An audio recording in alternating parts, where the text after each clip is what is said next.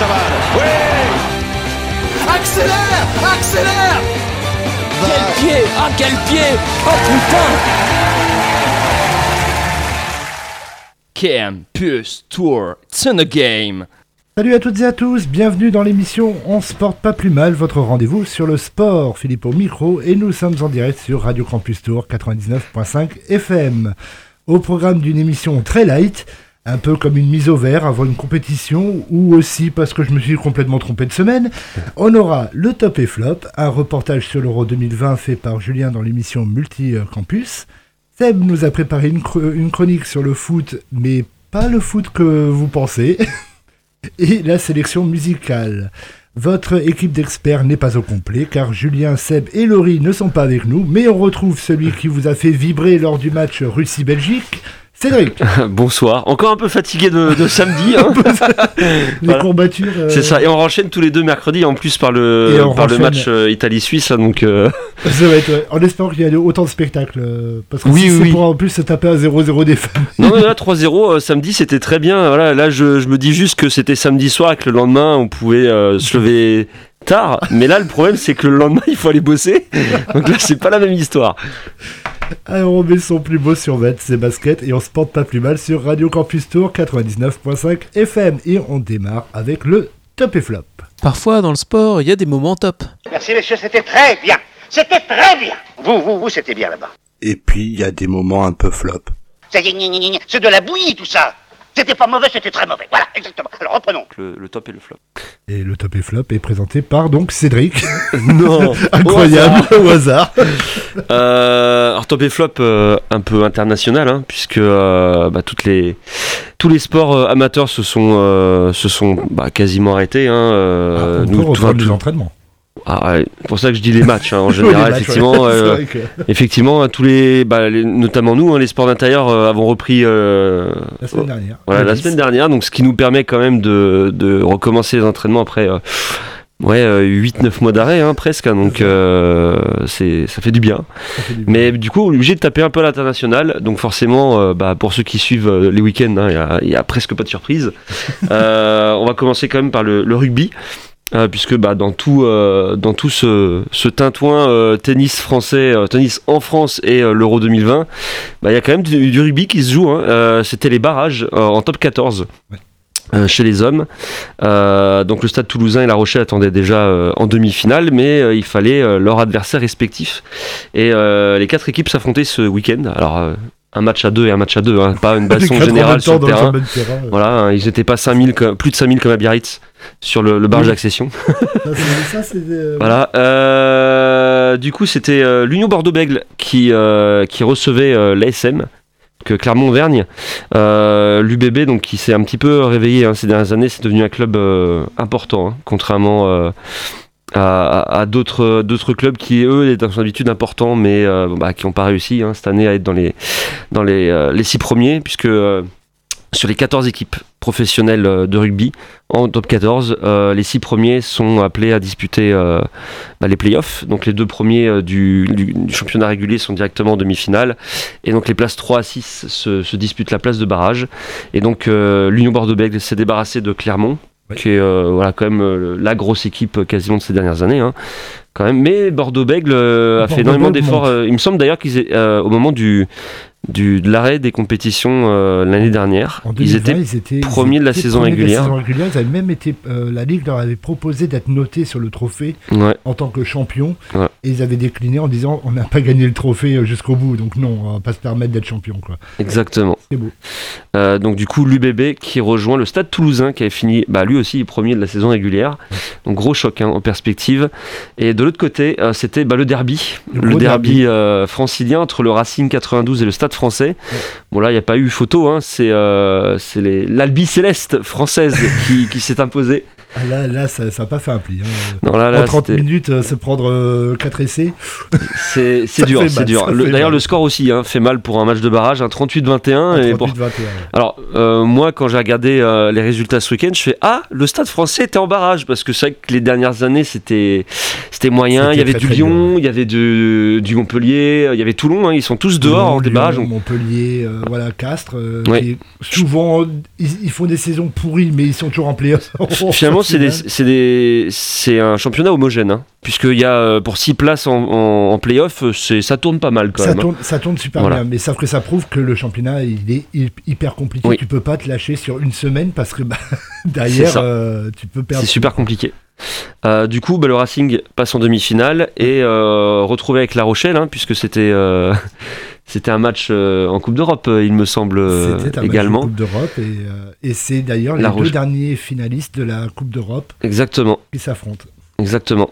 Petite pensée, euh, parce que euh, j'ai de la famille dans le Lot-et-Garonne, euh, le SUA, le Ah, SU Agen, qui a réussi euh, à faire une, bah, Ils ont fait un grand chelem, mais dans le mauvais sens. un grand chelem, 26 défaites en, en- 26 matchs. sur les 26 matchs de championnat. Deux Je, points de voilà, sur je, pense- je deux- pense que c'est la première fois de l'histoire que ça doit arriver parce que C'est incroyable. Je me demande, est-ce que Perpignan n'avait... Non, Perpignan, ils avaient gagné un match contre Grenoble. Donc non, en fait, c'est, Agen qui... a- Je crois ils ont rentré dans, Ouais. dans l'histoire. c'est incroyable et c'est- c'en est presque triste puisque euh, le rugby échappait de. Bon, plus maintenant depuis quelques années maintenant, mais avant échappait vraiment à, à tout ce qui était gros clubs, etc., rachat. Donc euh, tout ce qui était euh, club du Sud, hein, on pense notamment au, au Montauban, euh, au Tarbes, voilà, les petits clubs comme ça en fait. Dax, Voilà, aujourd'hui ne font plus, malheureusement plus le poids contre les, les, les gros clubs. Et, et donc, du coup, c'est un peu triste de voir bah, les clubs comme le SUA ou, ou d'autres. hein. Moi, j'en ai vu bah, Narbonne, Béziers, etc., qui, ont, qui remontent et qui ne peuvent pas rester puisque la puissance financière n'est plus la même. Donc, c'est un peu triste, c'est que bah, c'est devenu une vraie course à l'armement euh, dans le rugby. comme au foot, comme malheureusement. au ouais. foot malheureusement. Et le problème c'est que bah, t'es es un petit club avec des petits moyens parce que Agen c'est pas non plus le c'est pas le budget du Stade Français hein, Ah très clairement. Bah t'as aucune chance de survivre. euh. Ils vont être trop forts pour la Pro D2 mais pas assez forts pour le top 14 donc C'est ça. c'est complètement bateau. euh. Donc, si vous êtes riche et que vous savez pas quoi faire de votre argent, Vous avez le- Girondins de Bordeaux si vous il y a- avez 150 000 Ouais, je pense que ça vaut plus cher que le, Su- le SUA, mais le SUA. Le, le SUA. Voilà. Bon après euh, vous êtes un petit peu, un- moi qui, passe, qui ai passé pas mal de temps, c'est quand même un département rural, donc c'est vrai que bon il n'y a pas forcément grand chose à faire non plus, mais Ouais, c'est euh, fort sympa. sympathique. hein. Et on mange bien. Voilà. Et il fait beau beaucoup plus souvent qu'Antoine. Voilà, donc eh, il y a tous les avantages. euh. Et l'Espagne n'est pas très loin. donc, Exactement. Euh, donc voilà, les demi-finales euh, sont annoncées. Stade Toulousain, euh, Union Bordeaux-Bègles, et de l'autre côté La Rochelle Racing. Deux équipes seulement atteindront la finale. Stade Toulousain en route d'ailleurs pour le doubler peut-être. Peut-être pour le doubler, ouais. Coupe Voilà. d'Europe et euh, Ce qui coupe, serait- ce qui serait beau. euh, championnat de France. Voilà. Euh, petit tour au hand, puisque le hand il y avait le Final Four. Le Final ce, Four. ce week-end. Ah, Final. Four avec deux équipes françaises. Ah, ce serait dommage quand même. Eh ben non, Eh ben eh ben non, pas une seule en finale. Un petit moment FFL aussi euh, côté hand. Alors bon, on, on chipote, mais je crois qu'il y a deux ans ils avaient fait euh, le podium. hein, les trois équipes françaises. Montpellier avait Euh, gagné Montpellier avait gagné. devant. Paris et Nantes ou quelque chose comme Ah ça. ouais, c'était- c'est- là, Voilà, donc, c'était la belle chapeau. Et là, malheureusement, les demi-finales, on pouvait s'attendre à une finale 100% française, mais on a eu la, so- la- finale troisième 100% non française, puisque Alborg, club danois, a battu le Paris Saint-Germain, tout d'abord, et euh, de l'autre côté, le H, donc Nantes, pour euh, ceux qui connaissent un peu moins, euh, s'est incliné face au Barça. Euh, Barcelone, qui euh, d'ailleurs a deux Français dans ses rangs, Fabregas et Sorando, au moins. Au moins, des Français ont gagné. Ouais, Il y a des Français qui ont gagné et d'ailleurs la finale euh, à sens unique hein, pour les Espagnols. Euh, ils ont gagné 38-26. hein, je Euh, crois. 36-23. 36-23, voilà. Et la finale, entre, la finale pour la troisième place entre PSG et Nantes, c'était 31-28 voilà. En faveur des Parisiens. en faveur des Parisiens. Euh, Euh, peut- on peut saluer euh, en foot féminin, euh, les Lyonnaises sont tombées. Après 14 années. Après 14 années, c'est le Paris Saint-Germain féminin qui a gagné. Donc Jean-Michel Aulas doit être, en train, euh, doit être en PLS alors qu'il est. Oh, Et de l'autre côté, le, le Paris Saint-Germain, au moins ils ont sauvé leur saison grâce aux filles. ouais, voilà, c'est ça. Mais euh, premier, premier titre depuis, euh, depuis 14 ans. euh. Mais oh, enfin, honnêtement, d'ailleurs, dans, dans tous les, dans tous les sports, quand il y a une, une régularité comme ça d'une équipe ou d'un joueur, c'est vrai que c'est très compliqué et ça donne pas forcément très envie de. Mis à part d'arriver, d'être transféré dans cette équipe-là, mais c'est que quand tu es en face, il y a, je sais pas s'il n'y a pas une, une démotivation ou quelque chose comme ça quand on sait qu'il y a euh, bah, un, un sportif ou une équipe qui est vraiment au-dessus du lot, ça doit être quand même très compliqué. Je pense d'ailleurs à bah, sur le Tour de France, alors on parlera pas de dopage ou pas, hein, mais euh, je pense notamment à Christopher Froome qui a le, ces dernières années, c'est lui qui était au-dessus. Difficile de déboulonner, euh, tous les mecs avant, et- etc. Bon, euh, voilà. Bah, C'est bien que ça a- change un peu. Tu dis il y a un défi, mais tu sais que c'est, tu as affronté une équipe d'extraterrestres ou Ouais. un extraterrestre sur le terrain et tu dis, ouais, bah, Voilà. ça, ça casse un peu le moral. En parlant d'extraterrestres, justement, Très bonne transition Roland Garros. Exactement, puisque non seulement au tennis, euh, tennis masculin, on a de la chance, euh, nous, de connaître une génération aussi incroyable que celle-ci, Ouais. Avec le, le trio, puisque bon, euh, je- j'enlève maintenant Andy Murray, hein, qui, euh, qui n'existe quasiment plus, hein, voilà. Mais effectivement, entre euh, Federer, hein, on le rappelle, 40 ans cette année, euh, Nadal et Djokovic qui ont 34, Euh, Alors, Djokovic, c'est Nadal, sûr. il a 36. cette tr- année. 36. ouais. ah, donc il est, il est, ah donc il est, ah, il est plus, il est plus, d'accord. Je m'attendais un peu plus est- jeune. Je crois qu'il est, 30 il est D'accord. 85, donc ouais. Donc, se dire que ce- cette génération-là domine quasiment depuis, alors peut-être pas 15 ans, je, je suis pas à ce point-là, mais au moins 12 ans, Euh, bah, combien de fois il a gagné Nadal Euh, il a 13 gagné fois 13 déjà. fois, donc Dont déjà, ça fait au moins 13 2006 ans. peut-être, dès la, ou 2006-2007, il a commencé, ou 2008, je sais plus. Ouais, Mais voilà, euh, il a ouais, commencé très, très tôt, à 18-19 ans. Et, euh, et c'est vrai que bon bah côté tennis masculin, sans surprise, hein, une finale avec un des trois, demi-finale d'anthologie d'ailleurs entre voilà entre le maître des lieux Nadal et le numéro 1 mondial Djokovic, qui est un match ah, Juste à montrer, euh, Voilà, même si on n'aime pas le tennis, c'est le match, c'était le match à regarder. J'ai eu la chance, enfin, j'ai pas vu le match en entier, mais j'ai vu euh, voilà, les meilleurs moments. Je me dis que bon, au vu des coups qui sortent, euh, on sent que c'est des mecs, euh, voilà, Ouais, c'est du, c'est du haut niveau, hein, Ils sont, clairement. ils sont au-dessus, ouais. Euh, le petit euh, palmarès de, de ce Roland Garros. Euh, donc du coup Novak Djokovic qui gagne en simple homme. Chez les femmes, c'est jamais la même de toute façon. hein, c'est quand c'est là-bas. Autant chez les hommes c'est pas ouvert, mais autant là c'est jamais la même personne. Une Tchèque, Barbara Krajcikova. C'est pas facile à dire. Mais, Voilà, bah, en euh, plus il y a l'accent sur le C, donc euh, voilà. hein. Ouais. Euh, elle fait d'ailleurs coup double incroyable avec le double femme puisqu'elle a gagné également. Grosse surprise, ça n'a pas dû arriver depuis Marie Pierce. Il me semble depuis un très long moment donc. Et sa partenaire Siniakova donc qui signe la victoire double femme. Le double homme, évidemment, Cocorico, puisque de toute façon, il n'y a que là qu'on pouvait faire Cocorico. Presque, on en reviendra après. Euh, Mahu et, euh, et Herbert qui remportent, euh, qui remportent ce double pour la deuxième fois après 2018. Euh, donc, belle perf. euh, voilà, ça, ça couvre un petit peu la honte qu'on a reçue en simple. Bah, ça prouve que ça fait plaisir. dès qu'on met un mec de plus sur le terrain, c'est plus facile. Ouais, et même s'ils ont aussi deux en face. Ils ont aussi deux en face. Et puis le double mixte, parce que c'est vrai qu'on n'en parle jamais non plus, mais bon là ça concerne pas les Français, mais c'est un Britannique, euh, Salisbury, et euh, une Américaine, Krauzik, donc qui fait pas du tout polonais bien sûr. hein, voilà, c'est votre imagination. Euh, et chez les juniors, donc les moins de 18 ans, un carré masculin totalement inédit, puisque c'était quatre jeunes Français. Quatre jeunes français en, Voilà. en, quart- en demi-finale. Dont un qui a éliminé en quart de finale euh, le numéro 1, puisque euh, c'était Sean Kunin, je crois, euh, ou Kunin, je sais pas comment ça se prononce. Ouais. Mais voilà, c'est lui qui a eu euh, cet honneur de sortir le numéro 1 euh, chez les jeunes. Et donc un carré avec Van Hache qui l'emporte au bout, hein, il me semble. c'est Van Hache, ouais. Voilà, et en double, c'est un duo français aussi qui l'emporte. Donc c'est plutôt pas mal. Donc, Bonne, bonne perf. Donc les Français, faut qu'on soit jeune ou à deux voilà. pour gagner Roland Garros. Maintenant, à, à- à éviter de les perdre sur le trajet euh, pour, euh, pour les amener aussi haut chez les, C'est ça, dire. malheureusement, c'est ça, le Voilà. problème du, euh, du tennis français. Quoi. C'est- Euh, du coup, à noter en top, euh, on va commencer par les flops. hein. du côté Roland Garros, alors j'ai mis Nadal, mais je suis méchant, c'est vrai que d'habitude, on, a l'habitude de le voir gagner. Là, il n'a fait qu'une Il demi-finale. a fait Bon, qu'une demi-finale. Voilà, bon, c'est vache. Euh, les Français et les Françaises en simple, évidemment, hein, puisqu'on avait l'habitude de, méga flop, hein. de ne pas en voir beaucoup en deuxième semaine, mais là, ils ont fait même pas un troisième tour. Donc Ils chapeau à eux. Ils ont même pas fait, pour, la, pour les trois quarts, ils ont même pas passé le premier week-end. Ouais, voilà, ce qui est quand même encore plus triste. incroyable. Euh, et puis après, forcément, du côté euh, négatif, bah, quelques forfaits déjà d'avant compétition. Et je parle pas d'avant, hein, pas comme Federer qui a abandonné en plein milieu. en. Euh, chez les femmes, Stosur ou Alep par exemple étaient forfaits, ce qui a certainement ouvert un petit peu le tableau. Et chez les hommes, on n'avait pas de Vavrinka, Raonic et le Benoît Père euh, international, euh, Nick Kyrgios.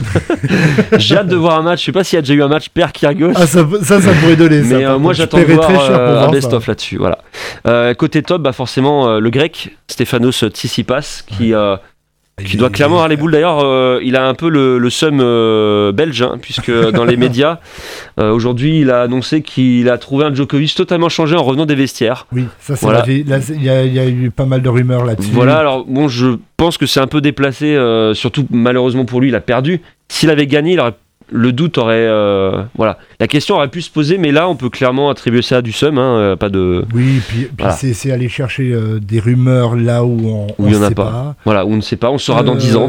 Ça, ça fait débat sur les réseaux sociaux.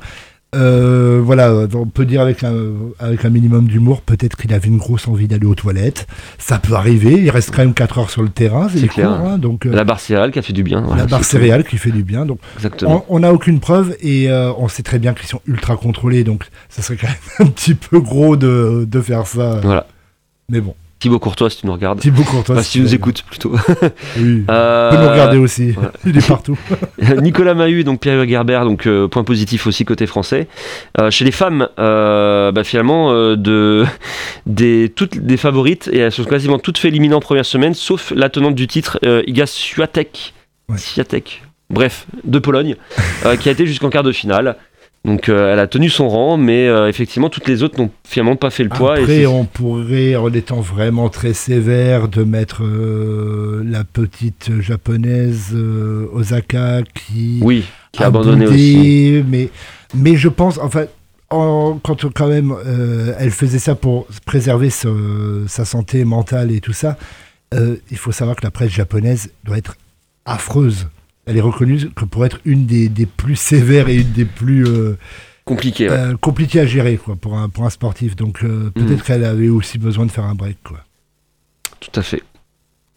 Donc, bah voilà, entre Roland Garros, le top 14, le hand, la Ligue des Champions, pense qu'on a fait à noter, justement, pour revenir sur le top 14, euh, le fameux match Ah. de Biarritz-Bayonne. un derby, oui. Euh, derby pour euh, savoir qui c'est qui restait en top 14 ou qui montait en top 14, puisque Mm. Biarritz était le finaliste de Pro D2 et Bayonne. était le barragiste de, de- pour la descente. Mhm. Et ça s'est terminé sur le score incroyable de 6 partout, donc il n'y avait vraiment pas de match. Pas d'essai, ouais. Et euh, ça s'est terminé donc même au tir au but. Et c'est un troisième ligne qui a tapé, euh, troisième ligne de, Bay- de Stephen Biarritz, Armitage, ouais. Stephen Armitage, qui a ancien international anglais, qui a 38 ou 39 ans, et il a réussi à mettre le tir au but gagnant. Et Biarritz donc sera l'année prochaine en top 14. On ne sait pas s'ils joueront à Biarritz, à Lille ou euh, sur Mars ou sur la Lune. C'est vrai. Mais euh, par contre, euh, c'est euh, ce qui s'est passé, c'est qu'il y a eu un envahissement du terrain. Il n'y avait pas 5000 personnes dans les tribunes, pas de masque, les distanciations de sécurité. Alors là, vous pouvez euh, vous les accrocher. Mhm. Donc, euh, ils risquent des sanctions tout au moins administratives. Au niveau sportif, de toute façon, c'est entériné. Ils ont gagné le match, il n'y a rien à dire. ils méritent leur place. Mais voilà. donc, Biarritz qui remplace Bayonne. Après, est-ce que Bayonne méritait de descendre? Est-ce que ça, c'est un autre, Voilà. ça serait un autre débat. Euh, moi, je précise euh, justement sur le port de masque que, euh, évidemment, il est euh, conseillé à tous de le garder, que ça soit vacciné ou non vacciné. On peut comprendre qu'au bout d'un an, on en est tous marre, mais fait euh, chaud et voilà, qui fait fait chaud, que c'est clairement pénible. Mais voilà, il faut pas oublier que euh, on en a assez mangé du confinement et que c'est ce genre de comportement qui pourrait nous faire retourner euh, enfermés euh, au moment de la rentrée des classes ou à la Toussaint, euh, comme, bah, comme l'année dernière, tout simplement Ouais. Malgré euh, tous, ces, euh, tous ces vaccins. Donc on, on vous euh, conseille euh, ardemment de garder ce masque euh, parce que plus vite, enfin plus longtemps on le gardera et plus vite on pourra s'en débarrasser euh, Ouais. si vous arrêtez de l'enlever, euh, Comme évidemment. dit Christophe de Chavannes, sortez couvert. Exactement. Et dans tous les sens du terme. Voilà, Bah, on va faire une petite pause. tout à fait. On va faire la première petite pause musicale. On va écouter Sash et le titre Ecuador. Mano y venga conmigo. Vámonos al viaje para buscar los sonidos mágicos de Ecuador.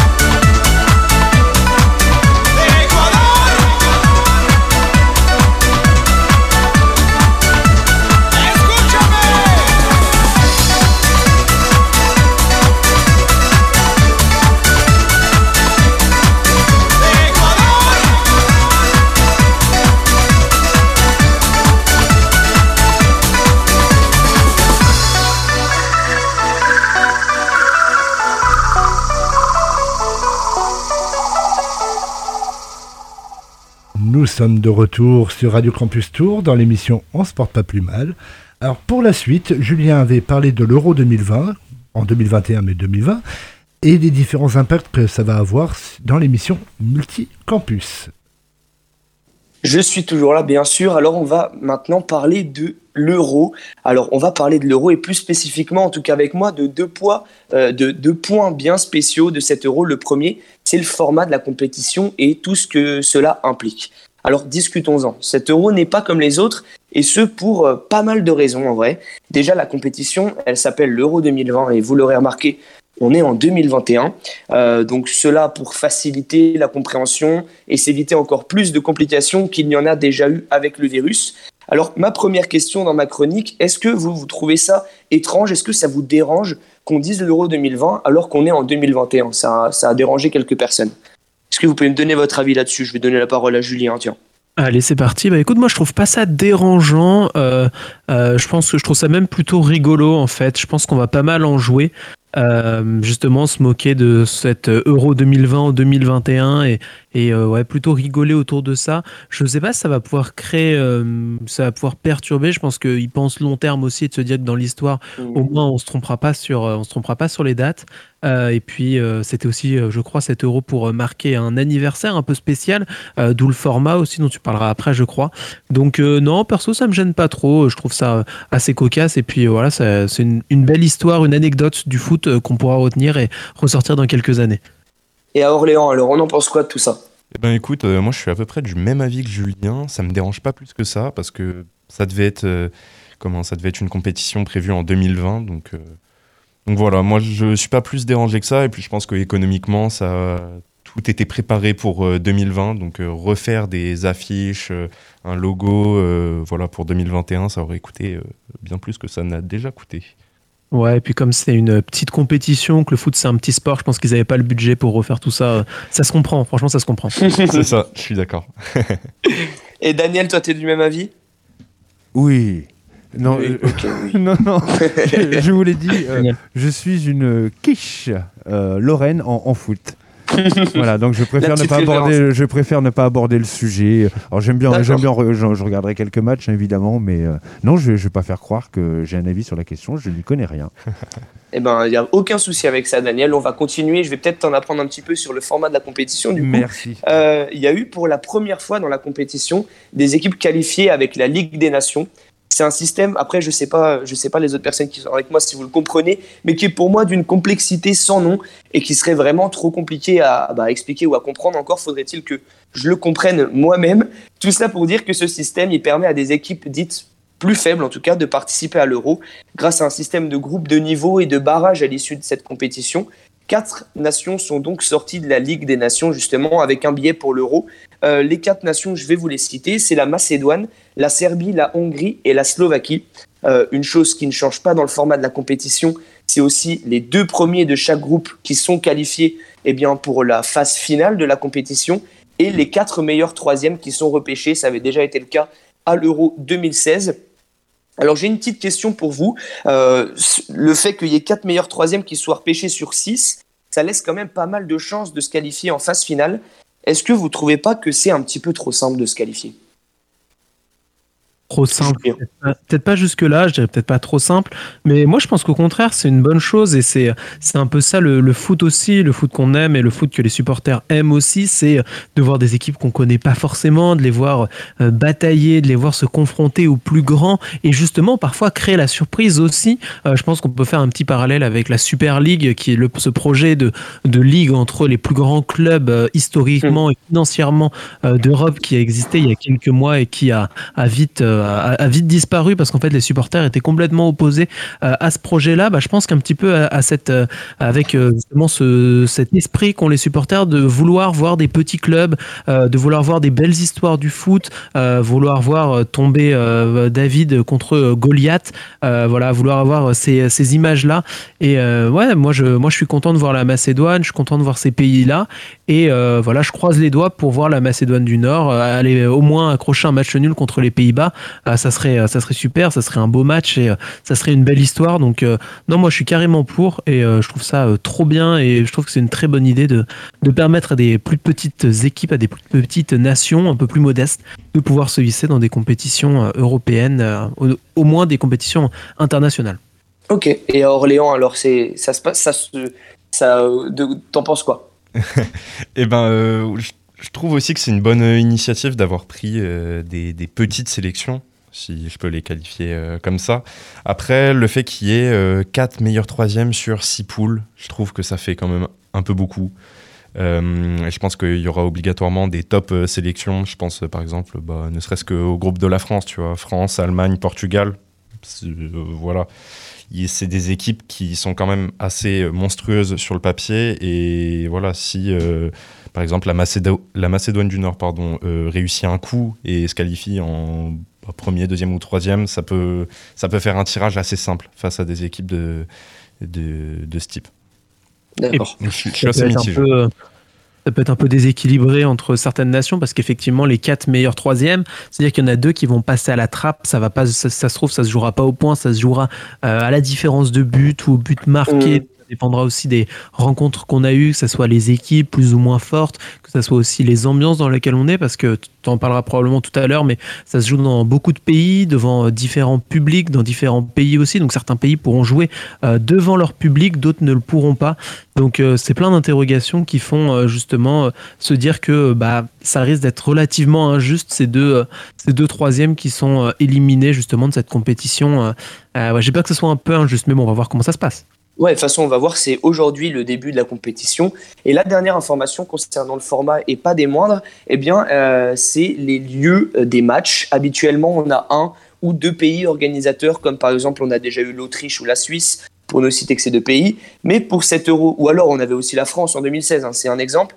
Mais pour 7 euros 2020 et pour la toute première fois, eh bien, 7 euros se déroulera dans toute l'Europe, dans 11 villes différentes. Pour, je vais vous en citer trois. On peut avoir Londres, Copenhague ou encore Séville. À savoir que la France ne fait pas partie euh, des pays qui vont euh, accueillir des matchs pour une raison simple. Eh bien, elle a accueilli l'édition 2016 de l'Euro. Le match d'ouverture va se dérouler au Stadio Olimpico à Rome et accueillera l'Italie et la Turquie. Un match qui s'annonce très très très intéressant. Les finales et les demi-finales, entre autres, se dérouleront à, Wembley à Londres. Alors ma question est la suivante. Vous en pensez quoi de ce format dans toute l'Europe? Euh, et puis après, on développera un petit peu si, en fonction de vos réponses. Qu'est-ce que vous en pensez? Puis on va garder le même, le même schéma, Julien. Allez, c'est parti, je commence. Alors, moi, je trouve que c'est une, une, dans l'idée, euh, hors pandémie, une bonne chose et une bonne idée d'amener le foot dans plein de pays différents, de permettre à des nations qui n'auraient pas forcément les moyens d'organiser une compétition entière, de pouvoir recevoir quelques matchs. Je trouve que c'est quand même une belle initiative. Euh, cependant, c'est sûr qu'aujourd'hui, avec euh, la pandémie de Covid, euh, avec tous ces joueurs qui vont devoir voyager entre certains pays, ça augmente mine de rien le risque de contamination aussi, tout ce brassage qui va exister justement pour les joueurs. Et là, on n'est pas dans un championnat, on peut pas repousser un match, ou alors c'est très compliqué. Donc à ce niveau-là, ça me questionne. Et aussi par rapport eh bien, à la présence euh, du public dans les stades. C'est super, on l'a vu il y a quelques jours avec le match amical euh, de la France au Stade de France où il y avait 5000 euh, spectateurs pour voir un France-Bulgarie au Stade de France. Donc c'était super de revoir le public. Les joueurs ont adoré. Mais sur la compétition, bah, du coup, ça va créer des déséquilibres. Tu parlais de ce match d'ouverture qui va avoir lieu ce soir, Turquie-Italie, qui, qui est joué à Rome au Stadio Olimpico. Très beau stade au passage. Mais en tout cas, ce qui est sûr, c'est que bah, les Italiens seront favorisés déjà par la présence de leur public. je pense que le stade ne sera pas à moitié turc, hein, euh, surtout avec euh, euh, les restrictions sanitaires en place en ce moment en Turquie. je pense à d'autres matchs, par exemple à la France contre l'Allemagne qui sera joué, France-Allemagne qui sera joué justement en Allemagne. Donc sur une grosse opposition comme ça, ça peut, peut davantage défavoriser une équipe ou l'autre, ou en tout cas peser dans la balance de ce genre de confrontation. donc à ce niveau-là, je trouve que c'est quand même une, une, mauvaise chose, mais pour partir et pour rester quand même sur une note positive, moi j'ai très très hâte de voir ce match Angleterre-Écosse qui aura lieu le 18 et qui sera joué justement à Wembley. donc un public britannique pour voir un match entre l'Angleterre et l'Écosse, pas au rugby, messieurs, dames, non, au football. Ça, j'ai par contre très hâte de le voir.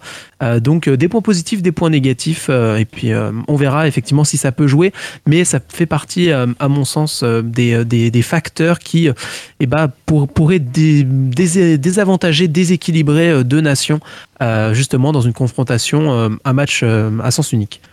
Ok, alors un peu contrasté ton avis, Julien. Et Théo Tim, qu'est-ce que tu en penses? Est-ce que tu es du même avis que Julien ou pas? Pareil, je suis dubitatif. Euh, je pense que ça peut permettre à des équipes, euh, pareil, moi je vais reprendre ce concept de grosses et petites équipes. Je pense que le fait euh, qu'il y ait plusieurs pays qui accueillent des matchs permettent du coup aux sélections de ces pays d'avoir un, avantage du coup qui est l'avantage terrain. Je pense à l'Écosse, il me semble, qui, a, qui accueille des matchs. Ça peut, voilà, ça peut peser dans la balance. Après, euh, il y a un aspect écologique aussi qui, est bon d'aborder. Euh, voilà, des déplacements. Euh, bah, les déplacements vont, vont, être nombreux, donc voilà, voir, voir quel impact ça va avoir sur, sur l'écologie. Bah, justement, mon deuxième axe, va être lié à ce que j'ai dit précédemment et ce que tu as dit, Théo Tim, il y a quelques instants, c'est le bilan carbone. entre toutes ces villes, tous ces pays, les équipes ne jouent pas au même endroit. Le ciel va, être rempli d'avions bien polluants pendant un mois.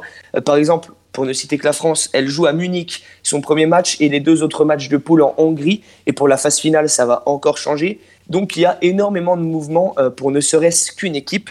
Mais au final, est-ce que ça change vraiment quelque chose pour le bilan carbone?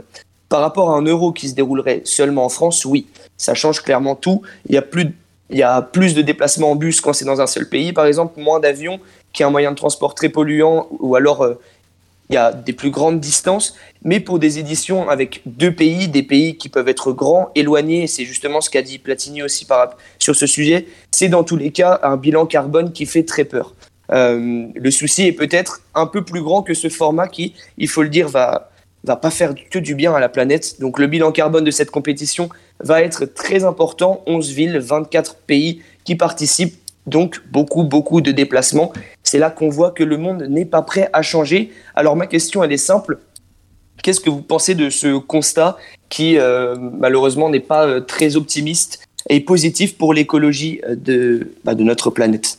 Bah, je pense que les compétitions, euh, malheureusement, euh, à l'échelle internationale, sont pas vraiment euh, dans cette lignée de vouloir eh bien, aller dans le sens d'une compétition un peu plus verte. franchement, on a juste à regarder déjà l'Euro, enfin la Coupe du Monde en Russie il y a trois ans. Pour le coup, il y avait pareil des très grands, des beaux être dans le même pays, il y avait quand même des très très grands déplacements parce que la Russie est un très grand pays.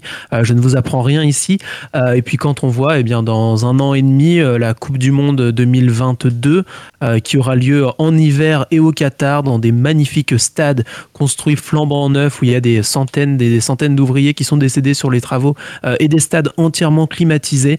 Euh, bon, on se dit peut-être qu'on n'est pas vraiment dans le bon sens pour aller euh, eh bien, vers, vers un, bilan carbone un peu plus vert et vers eh bien, une préservation de la planète. Est-ce que ça viendra un jour? Je l'espère, je croise les doigts. pourquoi pas avoir une compétition qui se joue dans un, dans un cadre beaucoup plus réduit avec des transports verts pour euh, emmener les joueurs, etc.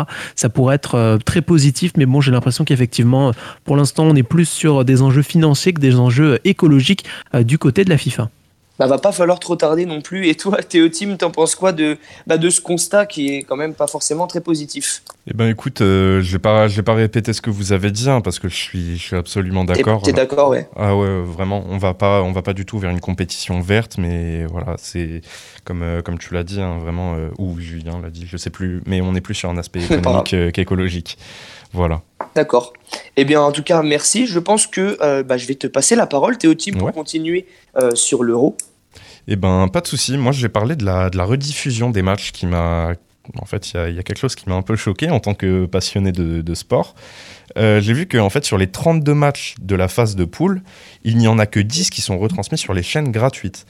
Donc je vais pas tous les citer, mais voilà, je pensais au match d'ouverture ce soir qui est Turquie-Italie, il y a Belgique-Russie, les matchs de l'équipe de France bien évidemment, Espagne-Suède, voilà, et, encore d'autres. Et il faut savoir qu'il y a un groupe qui n'est pas visible sur les chaînes gratuites, qui est le groupe C, qui est composé de l'Ukraine, le Pays-Bas, l'Autriche, les Pays-Bas, pardon, l'Autriche et la Macédoine. Euh, donc je trouve ça presque honteux parce que je sais qu'il y, a une époque quand même où, euh, où le, sport euh, était visible, plus, plus largement visible. Donc voilà, j'aimerais savoir ce que vous en pensez, vous les gars. Julien, je te laisse commencer. Non, non, je t'en prie, vas-y, commence, commence. J'ai commencé depuis tout à l'heure, c'est ton tour, Simon. Ok. Bah, alors moi, je suis un peu dégoûté. Est-ce que vous savez à peu près, c'est sur quel chaîne que ça va être diffusé si c'est pas sur les chaînes euh, gratuites C'est sur Bean.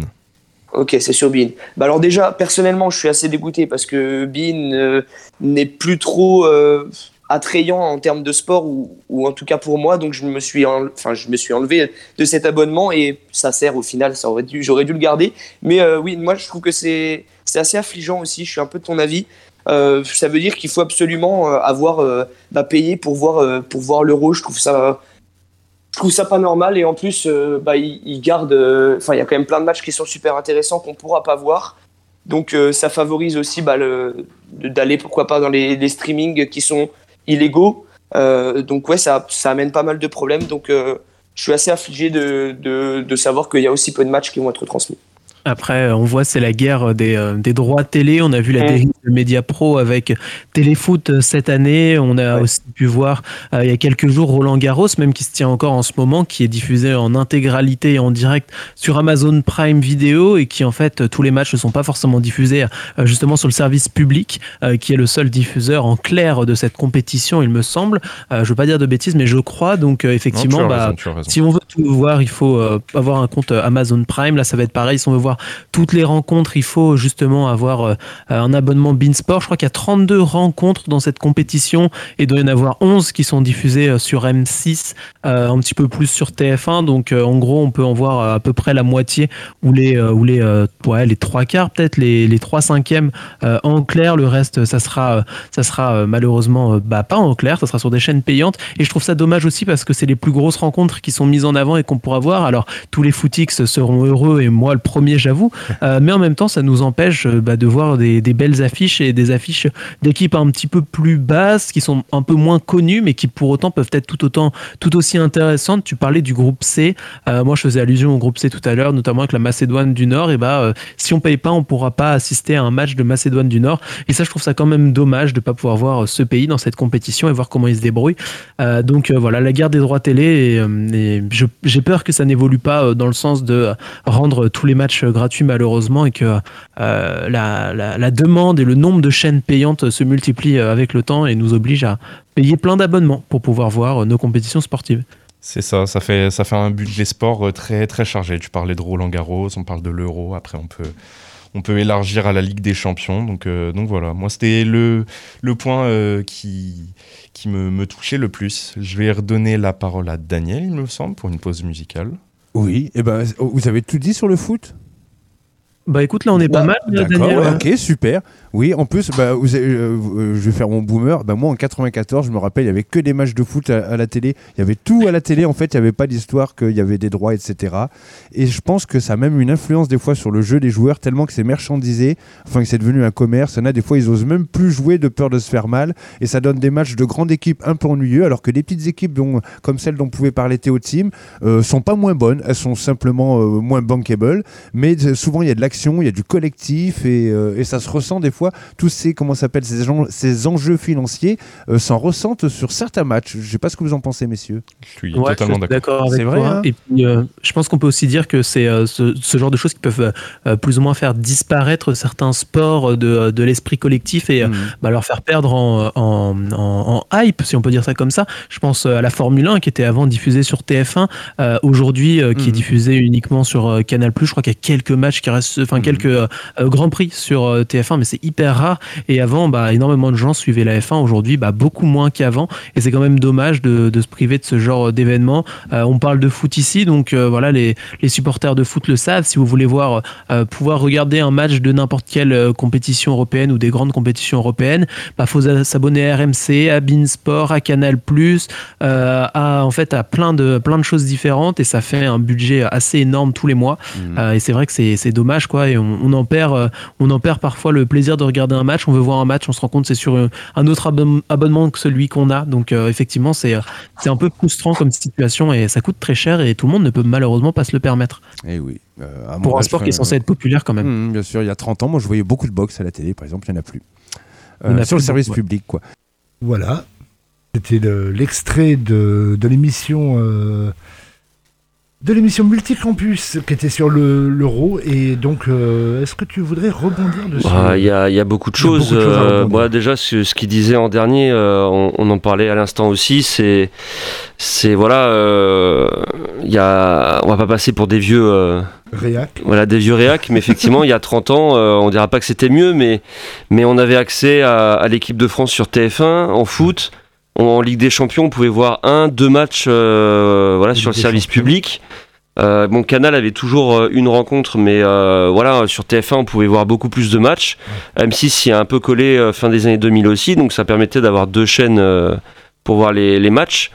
Et maintenant, aujourd'hui, effectivement, tu es obligé d'aller payer à droite, à gauche. Alors, franchement, pour, bravo à tous ceux qui continuent à suivre la Ligue 1 ou d'autres championnats et qui payent, je vais dire un peu bêtement, parce que clairement, euh, la Ligue 1, euh, euh, moi, des Dijon-Nîmes ou, voilà, ou des Saint-Etienne-Bordeaux cette saison, bah, ça fait pas forcément rêver.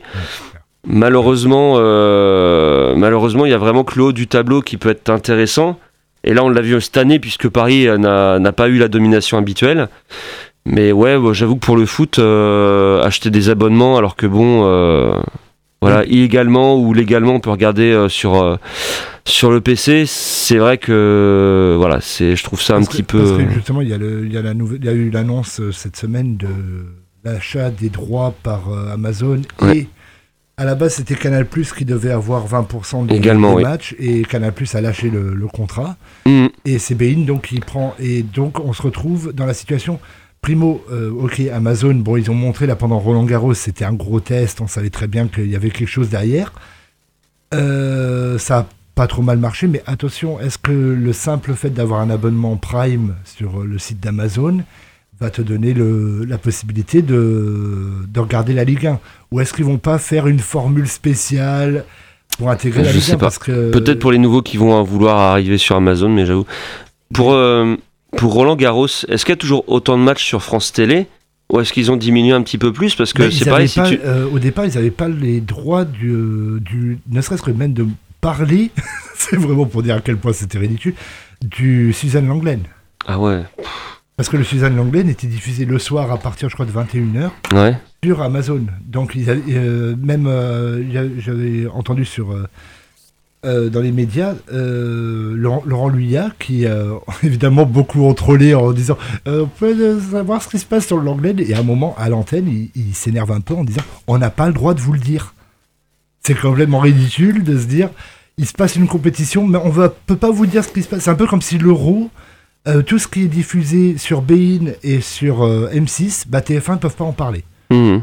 Complètement ridicule. euh, Je pense que c'est devenu ridicule à partir du moment où Téléfoot sur, euh, sur la une ne pouvait plus montrer euh, les vidéos et se et montrer certainement des, des images un peu comme si c'était des photo, images quoi. saccadées, voilà des photos. photo. Et à partir de là, c'est vraiment à partir de là que c'était vraiment ridicule. Ouais, ouais, ouais. Et, et là, on, on est en train de parler d'événements en France. Roland Garros, c'est quand même un des, un des majeurs Un des quatre au, majeurs. au ouais. tennis. Ouais. On, on a la, la Ligue 1, on peut même plus regarder des matchs de Ligue des Champions au foot, et je parle même pas évidemment des autres sports. Euh, Il y a juste le rugby qui continue à, à tenir tête sur France Télé, Et encore. euh, et le Tour de France Et encore l'émission Rencontre à 15, qui était le dimanche matin sur la 3, sur la 3. ouais. va être supprimée. Ah. C'est-à-dire que tout le rugby amateur n'a même plus. La petite fenêtre petite habituelle, tribune, euh, pour. Mais c'est incroyable. Et, et, nous qui avons connu euh, tout ce. Bah, finalement, tout ça sur les chaînes publiques, Ouais. Euh, c'est limite, je suis outré de, de savoir qu'aujourd'hui, on est obligé de payer euh, sur des chaînes qui des fois ne sont même plus françaises en plus, Bah, Je- oui. ou Amazon Prime qui arrive à quand même à, donc à la base qui n'est pas français, qui arrive à piquer un événement euh, français. Et on est obligé de payer, mais et le pire c'est qu'il y a des, je dirais pas des pigeons, mais c'est qu'il y a des gens qui, des, des clients qui vont continuer à acheter pour voir, pour voir le tennis, pour voir le foot. pour- Mais vous êtes, vous êtes au courant que si on n'achète rien, il y a bien un moment où le, le système va être obligé de changer. C'est ça. Même si le prix est attrayant, euh, moi je veux bien que vous soyez supporter de Lille, Monaco, euh, l'OM, euh, etc. Mais c'est juste qu'il y a un moment, euh, bah, tout, tout est cher dans la vie. Donc euh, si vous avez envie de payer euh, 20 euros pour la Ligue 1, euh, plus euh, je sais plus quoi, plus euh, tous vos impôts, plus tous vos trucs, plus tous vos trucs, plus le téléphone que vous achetez à votre gamin de 10 ans alors qu'il n'en a pas besoin, plus. enfin, on n'en finit plus quoi. C'est ça, c'est ça. Mais c'est parce que c'est fait. C'est fou. Là, par exemple, maintenant, ce qui se fait beaucoup, il y a les chaînes du genre. on prend par exemple la Formule 1 a son propre, un peu son, son Netflix à lui. Qui, qui n'est plus sur TF1 non plus Il d'ailleurs, on l'a perdu. TF1, il est sur Canal Plus Bah voilà. en intégralité. Euh, tu as euh, d'autres d'autres euh, ligues que tu peux suivre directement parce qu'ils ont leur propre portail à eux. Euh, la NBA, euh, la NFL, voilà. La FFTT sur Facebook, hein, on peut suivre La les rencontres de FFTT. Sur, euh, sur Facebook. Donc déjà. Déjà, c'est bien parce que Mais moi, bon, c'est un réseau social, c'est pas la, la chaîne- les chaînes publiques non plus, mais évidemment, voilà. il y a une chaîne qui, a été créée par le, le CNOS CNOSF, OSF. le Comité national olympique du sport français, euh, qui s'appelle Sport en France, où ils vont essayer, ils diffusent des sports méconnus ou euh, qui a peu très médiatisé. clairement ouais. vont pas vont pas attirer les grands les grands Mhm. diffuseurs. hein. Et ça c'est bien. D'un côté c'est bien, mais sauf que c'est c'est c'est une première c'est une première banderie. Mais il faut se dire que derrière, bah, les gens ils veulent voir quoi? Ils veulent voir euh, à la Philippe, ils veulent voir euh, Messi. Ronaldo, Mhm. euh, Neymar, et on, on les trouve où si, si tu veux voir ça? Eh ben, il faut que tu payes ton petit abonnement à Bein, à machin, à bidule. Donc, euh, voilà. Mhm. Et comme tu dis, comme tu dis, c'est un système où, euh, bah, à force, ça commence à coûter extrêmement cher parce que tu veux, tu veux suivre, la- ne serait-ce que la Ligue des Champions de football. Quoique cette année, Canal Plus récupère une partie Oui. de la Ligue des Champions. Mais il te faut Bein si tu veux voir tous les matchs de la Ligue des Champions. Mhm. Donc Canal Plus, c'est à peu près dans les 35 euros par mois. Euh, que Bein, c'est aux environs de 30-35 euros, je crois, ou quelque chose comme ça. Bah, déjà, ça fait 60 euros juste pour une compétition. 60 euros que tu peux mettre ailleurs ou euh, économiser. euh, Pour aller euh, à la finale de la Ligue des Champions. Voilà, peut-être en plus, euh, ouais, exactement. de faire, euh, te faire le kiff d'aller euh, en finale, voir la finale de la Ligue des Champions. quoi. Mhm. C'est, là où euh, il y y, a un énorme problème. Quoi. Donc euh, bah nous euh, c'est qu'on faisait vieux réac mais effectivement euh, il y avait certaines euh, certaines choses c'était c'était mieux avant et il faut pas nous faire croire que des chaînes comme France Télé ou TF1 n'ont pas d'argent ils ont réussi à se développer mais d'une façon incroyable sur ces dernières années en présentant plusieurs autres chaînes etc. Et, et ce qui va nous pendre au nez, c'est que tôt ou tard, bon, là, déjà Roland Garros, il y a eu une première partie, première attaque dessus. Bon, le Grand Prix de France, de toute façon, maintenant c'est sur Canal, donc euh, TF1 ne le diffuse absolument plus. Mhm. Euh, et euh, on risque d'avoir le Tour de France qui risque d'être attaqué parce que pour le moment, c'est sur le service public, mais jusqu'à quand? Ouais. Jusqu'à quand? C'est ça le. Et alors là, si on veut un sport gratuit, c'est le sport le plus gratuit du monde. C'est-à-dire, on peut aller au bord de la route, voir les coureurs. Bon, on voit rien parce qu'ils vont très très vite. Et il passe euh, d'ailleurs dans le département là au passe à 1er Tours, juillet hein, donc Il passe à Tours, voilà. Et, et se dire, voilà. Et à côté de ça, bah, pour le moment, c'est sur le service public. Peut-être l'année prochaine, ce sera sur Amazon ou sur. euh, et ça va être encore plus compliqué, quoi. Tout à fait. Bon, on va faire une petite pause Oui, pour se calmer. et on va faire une petite pause avec Robbie Williams et le titre It's Only Us. Et j'aurai une question justement pour Cédric après.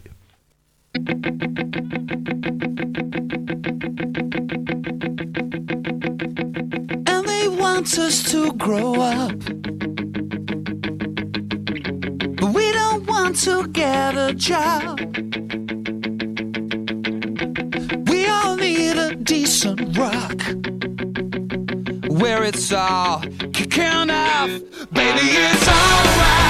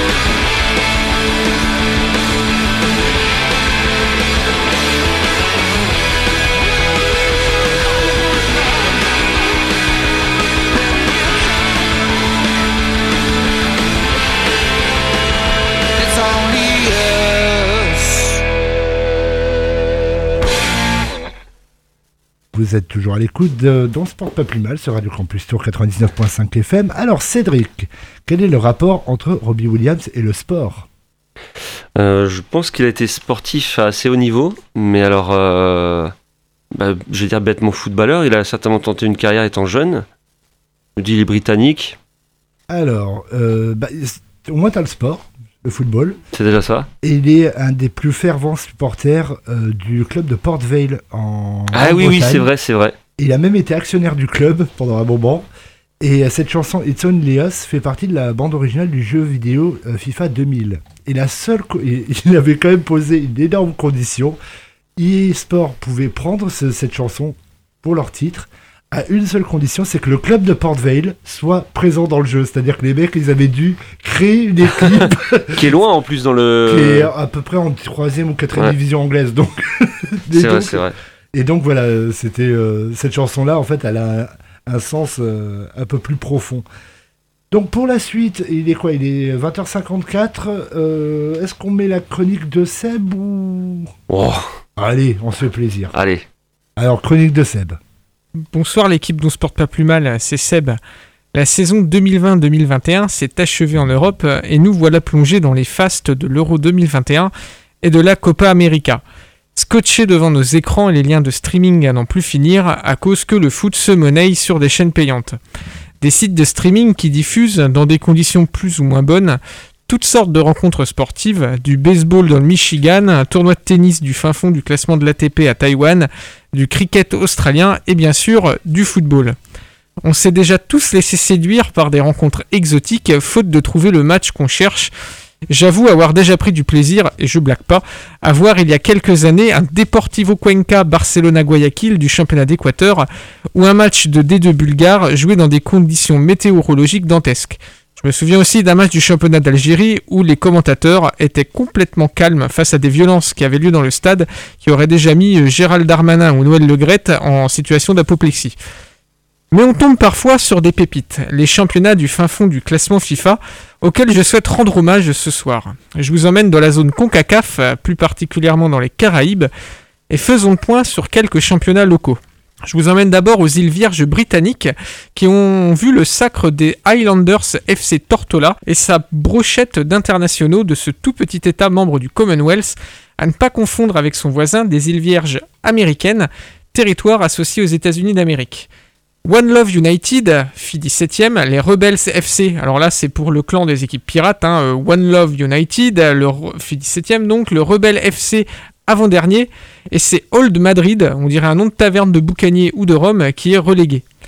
À Saint-Vincent et les Grenadines, c'est Hope International Sion Hill qui remporte le championnat avec son super défenseur Winslow McDowald, 20 fois capé, et qui a déjà joué dans les championnats jamaïcains et d'Antigua. Autant dire que quand vous êtes international de Saint-Vincent et les Grenadines, jouer en Jamaïque, ça fait déjà vous une star locale.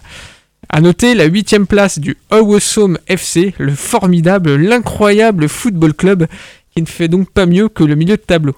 À Antigua et Barbuda, justement, c'est les Jennings Grenades qui remportent le championnat avec leur légion de joueurs originaires de Sainte-Lucie, notamment Gregson President en provenance du Platinum FC Vieux-Fort de Sainte-Lucie. Il y a aussi un international cubain dans l'équipe, René Malbranche, à ne pas confondre donc avec Steed Malbranche, ça c'est un tout autre joueur. En milieu de tableau, on retrouve les All Saints, pas les chanteuses, qui ont d'ailleurs disparu, si quelqu'un des nouvelles mais une équipe d'Antigua donc où jouent plusieurs joueurs originaires de Grenade. Enfin, on quitte le Commonwealth pour aller à Curaçao, ancienne colonie hollandaise, autrefois appelée Antilles néerlandaise, où Stallone Isenia, le prénom ne s'invente pas, international donc de Curaçao, n'aura pas permis à son Inter Willemstad de remporter le championnat. Ainsi s'achève notre tour de la Caraïbe et des petits championnats du classement FIFA. Si vous voulez avoir plus d'infos, je vous conseille l'excellent site nationalfootballteams.com, national football-teams.com où vous trouvez des statistiques incroyables sur toutes les nations du monde, y compris celles qui ne sont pas directement associées à la FIFA, qui ne sont pas reconnues au niveau international, et leur championnat et leurs joueurs. Et il y a vraiment de quoi rigoler ou juste découvrir des choses assez surprenantes. Par exemple le fait qu'il y ait des joueurs ghanéens ou nigérians qui jouent dans le championnat du Kyrgyzstan et que certains même ont été naturalisés pour pouvoir jouer dans ces équipes nationales. Vous découvrirez aussi des parcours incroyables notamment les joueurs du Caucase où vous verrez que ces joueurs subissent les affres des situations politiques des situations géopolitiques aussi avec nombre de joueurs azéris arméniens qui ont des carrières assez cabossées malheureusement au rythme des événements qui surviennent dans leur pays. Donc voilà, c'était la petite chronique du soir sur les championnats dont on ne parle absolument jamais, mais vous trouverez parfois euh, ben, des matchs en streaming de ces championnats. Bonne soirée à tous. Merci à toi Seb. Donc, euh, intéressez-vous au foot. Il n'y a pas que le, foot européen. Il y a d'autres petits championnats qui, des fois, valent le coup. Ne serait-ce que le nom des équipes. Je retiendrai, c'est l'équipe euh, Love United et All Saints. vraiment. Eh ben, on va dire que c'est le coup de sifflet final de l'émission. On a déjà dépassé d'une minute. Nous vous remercions d'avoir été des nôtres. Vous pourrez bientôt retrouver cette émission en podcast euh, sur les sites de la radio Radio Campus Tour. Euh, donc nous on se retrouve mercredi à, partir de 20h30 pour le match entre la Suisse et l'Italie. D'ici là, portez-vous bien. Posterie de l'émission euh, en tant que telle, ce sera le 28 juin à 20h. En espérant qu'il y aura plus de monde, parce que là on va pas tenir. Et euh, donc restez à l'écoute dans quelques minutes la suite des programmes. Et n'oubliez pas qu'on se porte pas plus mal sur Radio Campus Tour 99.5 FM. Salut à toutes et à tous et à mercredi et sortez couverts, très important.